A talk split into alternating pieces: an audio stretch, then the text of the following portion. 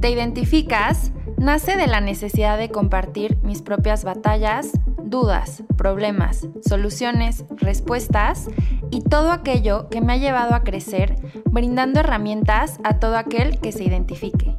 Me llamo Paola Parker, soy psicóloga clínica, especialista en conducta alimentaria, pero también soy una persona recuperada y fabulosa. Acompáñame a seguir descubriendo, creciendo, soltando. A ti, si te identificas, yo te acompaño.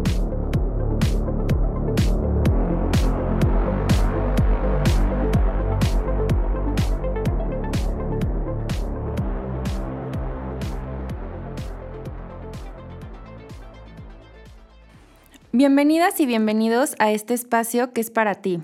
Hoy, en este jueves de Te Identificas, estoy muy feliz de estar contigo y te voy a platicar de qué hacemos cuando no tenemos una tan feliz Navidad. Y esto te lo voy a platicar basado en mi experiencia el año pasado. Creo que Navidad es una fecha que todo es o bueno, lo que escuchamos o los mensajes que recibimos es que todo es amor, incluso si te enojas o te peleas con alguien es como, ay, no se enojen, es Navidad, ¿no? Como si ya todo es amor y todo es mágico automáticamente. Y de cierta forma sí, la verdad es que yo soy fan de la Navidad y creo que hasta el café sabe más rico, me encanta ver las luces, me encanta los vasitos de colores, digo, este año pues obviamente no, casi no he salido y no he podido ver esto que me encanta de salir a las calles en Navidad. Eh, pero, pero bueno, tiene como una magia, por lo menos para mí esta época del año es mi época favorita sin duda.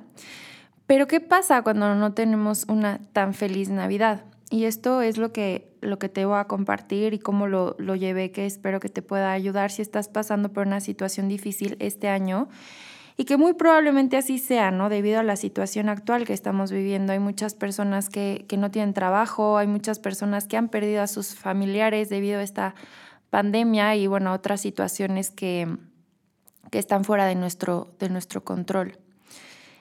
Em, y, y bueno, pues el año pasado, el 22 de diciembre, dos días antes de Navidad, justamente fue la experiencia más dolorosa hasta ahorita que he tenido en mi vida y que te compartí en otro episodio. Si no lo has escuchado, ve a escuchar el episodio de Salchi que tengo en, en, todavía es parte de la primera temporada. Y pues bueno, te pongo un poquito en contexto, te platico un poquito lo que pasó. Y cuando yo tenía 15 años, mi papá me regaló una Basset Hound preciosa, hermosísima, así las orejitas más hermosas que he visto en mi vida. Eh, y pues este perrito que nombré Salchi, bueno, más bien mi abuelo nombró Salchi porque tiene una, bueno, tenía una forma alargada. No sé si conozcas cómo son los Basset Hounds, pero son un poquito como del tipo salchicha, no son salchicha, la verdad son más bonitos, pero son orejones y así preciosos, ¿no? Y entonces un día se salió Salchi de mi casa y mi abuelo empezó a gritar, salchicha, salchicha, ven, regresa. Y nos morimos de la risa, nos dio mil risa y pues ya se le quedó Salchi.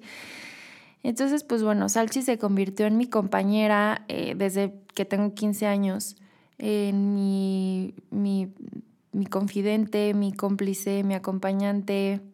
Mm, yo le platicaba o sea, de hecho, eh, mis hermanas me molestan que hablo con los animales y también les pongo voces a los animales. O sea, mis perros contestan. Yo hago, interpreto así como, mm, qué rico, gracias, ¿no? y dame cosas así. Bueno, según yo tengo un vínculo muy especial con los animales.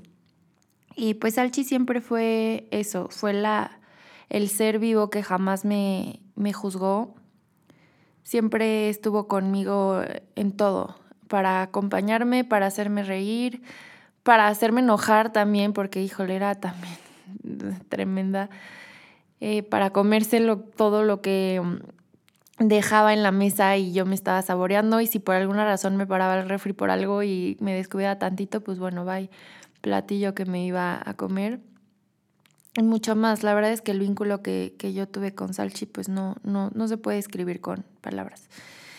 Y entonces un 22 de diciembre estaba mi hermana de visita, mi hermana que vive en Barcelona, y decidimos ir a comer tacos, ¿no? Ah, pues sí, ahora le vamos por tacos. Y yo manejo, ok, yo manejo. Y me subo al coche, me echo en reversa, estaba mi mamá de copiloto, me echo en reversa y sentí como que, pues pasé, yo la verdad pensé que era un tronquito, ¿no? Y pasó el tronquito y dije, qué raro. Me bajé a ver qué pasó y pues ahí era, estaba Salchi, ¿no? Mi perrita eh, tirada, la verdad, gracias a Dios, no había sangre, no fue como muy aparatoso, pero pues estaba tirada y ahorita te lo, te lo platico y, y lo puedo recordar perfectamente. O sea, estaba ahí acostada em, y yo empecé como a gritar, ma, este, atropella a Salchi, ¿qué hago, qué hago, qué hago? Me empezaron a temblar las piernas, como que no me acuerdo muy bien. Ya que pasó de ahí, salió mi otra hermana y ella, a ver, compra, yo manejo, vámonos ahorita. Y fuimos corriendo al hospital de perritos. Y yo en el camino iba, o sea, ni sé qué iba pensando, no, ni sé qué iba sintiendo, o sea, todo fue como muy rápido. Llegamos al hospital de perritos y pues ya no hubo nada que, que, se pudo, que se pudo hacer. Me acuerdo todavía que en lo que la pasaban unos 15 minutos que estuvieron ahí este, pues intentando salvarla, está toda mi familia, mi papá, mis hermanas y nos tomamos de las manos y nos pusimos a rezar. Y en ese momento yo solo pedí que no sufriera, que sea lo que tuviera que pasar, pero que Salchi no sufriera. Y y bueno, después de ahí tuve dos días súper super grises, o sea, no me acuerdo qué pasó en esos dos días. Todavía nos fuimos a, México porque pasamos Navidad con familia en México. Y me acuerdo que yo dormía y me despertaba y tenía pesadillas y decía, es que no, no, no pasó, o sea, trataba de entender qué es lo que había pasado, seguía como, como en shock, o sea, no entendía y repasaba el momento otra vez en mi mente, en mi mente, en mi mente. Y, y luego fue Navidad, ¿no? Y todo el mundo llega y te dice, oye, pues es que tienes que querer a todo el mundo y abrazar y ser súper feliz y, y pues la verdad es que yo me quería morir, o sea, yo no quería estar ahí, yo quería, no quería nada, o sea, absolutamente nada, no quería comer, no quería ver a nadie, solo, o sea, y entonces es como ponte bonita y sonríe, ya sabes, y como, ay, sea agradecida, y la neta yo no quería, yo estaba enojadísima, o sea, estaba muy enojada porque no entendía qué pasó.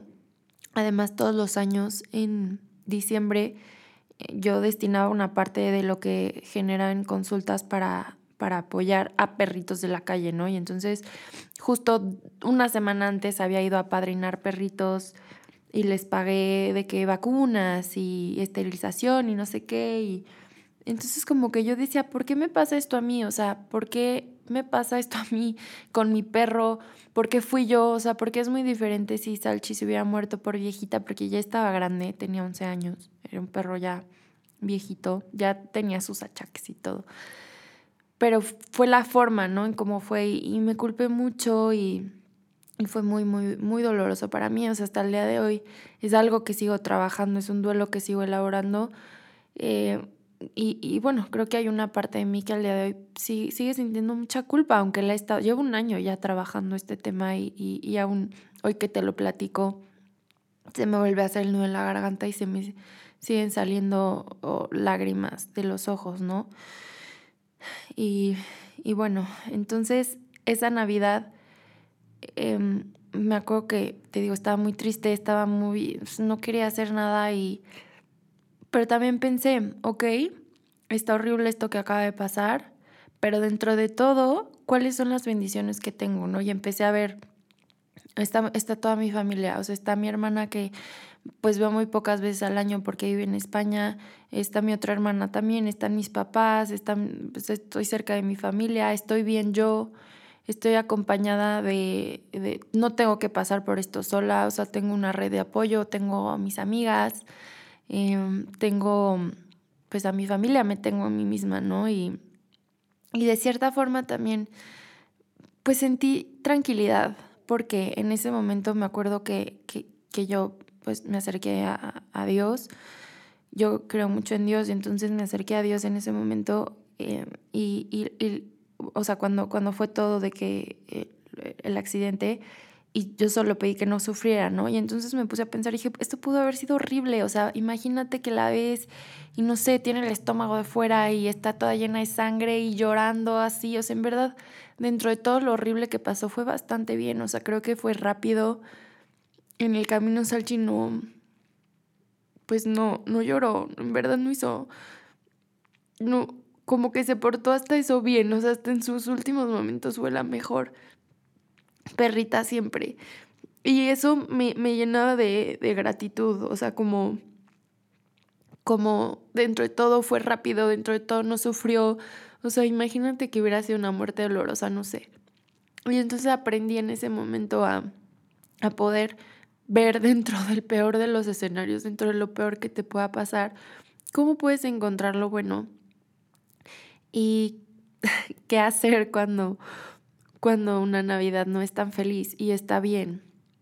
Y lo que aprendí que te quiero compartir es que todo pasa. En ese momento que yo, mm, o sea, me quería morir del dolor que sentía, de verdad no sabía que algo te podía doler tanto. Y bueno, pues yo aprendí que todo pasa. Eventualmente, aunque sientas que no hay salida, aunque sientas que de verdad ya nada importa y nada puede estar peor, sí, sí pasa. Aprendí que en esos momentos es cuando tienes que cuidarte más. Es cuando más tienes que escucharte a ti misma. Y entonces, si sentía ganas de llorar, lloraba y aún lo hago. Y si tenía hambre, comía. Y si ya quería parar, paraba de comer. Obviamente, pues me alejé del alcohol o de cualquier sustancia que pudiera alterar mi estado de conciencia, mi estado de ánimo. Eh, y, y tratar de escuchar a mi cuerpo, tratar de acompañarme. Para mí, acercarme a mi familia, acercarme a Dios también. Que tú puedes hacerlo con lo que tú creas, ¿eh? Si es el universo, si es la vida, si es tu ángel de la guarda, si es Dios o si no crees en nada, también está bien, pero cree en ti mismo. Creo que sí es importante tener esa fe y tener esa certeza de que, de que pues hay algo más grande. Para mí, esta es mi, mi, mi opinión personal que te, que te comparto. Creo que es importante en estos momentos, si estás pasando por algo difícil, que lo platiques. Elaborarlo es importantísimo y los duelos se elaboran en terapia, porque si no, ¿qué pasa? Que se vuelve un duelo patológico. Un duelo patológico es cuando estás atorado y no puedes avanzar. Y se considera duelo patológico cuando ha pasado más de uno o dos años y sigues como eh, estancado en, ese, en el duelo y no, puedes avanzar. Y los duelos se vuelven patológicos cuando no se elaboran en terapia. Esa es la verdad. Ahora, el proceso de duelo de cada quien lo va a llevar, eh, va a ser muy diferente como yo elaboro un duelo, como tú elaboras un duelo si es que estás pasando por un duelo, ya sea de una relación de pareja, ya sea de un ser querido que perdiste, ya sea de tu situación laboral. Al final creo que este año ha sido un año de duelos porque han cambiado muchas cosas. Aún si ha sido el nada más, y digo nada más entre comillas, ¿eh? porque eh, pues hay mucho detrás de eso, pero el nada más, el ya no voy a la escuela y ahora estoy tomando clase en línea y dejé de ver a mis amigos todos los días. O sea, también es un duelo. Y hay que trabajarse y hay que ponerle atención a esas cosas, en cómo nos estamos sintiendo, cuáles son las herramientas que tengo. Y creo que también es muy importante darnos chance, darnos oportunidad de no estar bien. No importa que sea Navidad. Está bien si no estás bien, está bien si estás triste, está bien si estás enojado. Dentro de, dentro de todo, eh, dentro de la peor situación que puedas estar pasando, creo que sí es importante que te des la oportunidad de no estar bien, de expresar cómo te estás sintiendo, y saber que esto, que esto va a pasar. Creo que estas experiencias que son tan dolorosas y que a veces no tienen explicación, porque yo llevo más de un año tratando de explicarme por qué pasó lo que pasó, y al final hay cosas que no se pueden explicar y no hay algo que yo te pueda decir ahorita que cambie lo que está pasando. O sea, hay cosas que no deberían de pasar y pasan. Hay cosas que son injustas, hay cosas que son muy dolorosas y pasan, pero también así es la vida. Y creo que al final lo único que nos queda es aprender, bueno, esta experiencia, ¿qué puedo aprender? Y está bien si realmente tú dices, no voy a aprender nada, o sea, esto solo me está generando dolor, ok, pero el dolor nos genera crecimiento, el dolor nos hace crecer, el dolor nos hace aprender, nos hace más fuertes. Está bien lo que tengas que sentir en este momento, está bien, permítete sentirlo y no porque sea Navidad apagues tus sentimientos. No porque sea Navidad tiene que ser todo rosa y maravilloso. Está bien si no lo sientes así. Pero ten por seguro que esto va a pasar. Acércate con personas que crees que puedan ayudarte. Y trata dentro de lo posible de, de ver lo que sí tienes. Porque cuando algo tan doloroso pasa, es, es muy fácil quedarnos ahí, quedarnos en el dolor. Y pues hay una frase que dice, ¿no? Como el, dolor no lo escogemos, pero el sufrimiento sí. Tú puedes elegir si, si quieres sufrir y el sufrimiento pues es una combinación, ¿no? De, pensamientos y de emociones y, y, de cierta forma pues yo estoy eligiendo quedarme ahí. No puedes evitar que algo te duela, pero sí puedes elegir si quieres, cómo quieres pasar esa situación dolorosa en otras ocasiones de mi vida, cuando algo me dolía, lo que yo hacía era tener conductas autodestructivas. Y salía y tomaba y me emborrachaba y evadía o comía o dejaba de comer o hacía horas y horas y horas de ejercicio. O sea, tenía conductas muy autodestructivas y que realmente me alejaban del amor propio y el autocuidado. Y en esta ocasión, eh, y bueno, ya llevo un bastante tiempo eligiendo cuidarme, eligiendo que en las situaciones más dolorosas no evadir el dolor, al contrario, conectar con él y acompañarme dentro de ese dolor que pueda sentir. Y creo que realmente, eh, aunque sea, mm, aunque sea más difícil, porque la verdad sí, sí es más difícil y no te voy a decir, no, es súper increíble y es fabuloso. No, o sea, la neta, it's a bitch, o sea, contactar con el dolor y dejártelo sentir y no buscar formas de evadir. La neta está perro, perdón que lo diga así, pero es la verdad.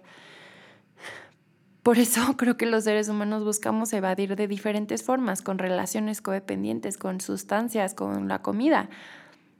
Pero sí creo que es lo que es algo valiente y que es algo fuerte y que realmente es el único camino porque lo que hacen las otras opciones simplemente es meterte en un laberinto y dar vueltas y dar vueltas y dar vueltas, pero eventualmente va a salir, eventualmente vas a tener que enfrentarte con eso. Entonces, es un poco como al mal paso darle prisa, ¿no? O sea, si te acompañas en tu dolor, en lo que estás sintiendo y te das esa oportunidad de sentir lo que tengas que sentir, poco a poco, te lo prometo, un poquito menos, un poquito menos, pero todos los días te va a ir doliendo un poquito menos y cada vez va a ser un poquito más fácil. Y va a llegar un día en el que vas a poder recordar sin que te duela. Yo todavía no llego ese día, yo todavía hablo de este tema y, y lloro. Y a veces en las noches todavía antes de dormir lloro. Y está bien porque me sigue doliendo, pero también hay días en los que puedo recordar y me siento muy feliz y me siento muy, muy bendecida también de haber tenido a Salchi en mi vida y de muchas otras cosas, ¿no? Que tengo. Y creo que de eso, de eso se trata. No puede ser todo amor y todo, ¿no? De eso se trata eh, la vida y es parte, es parte de.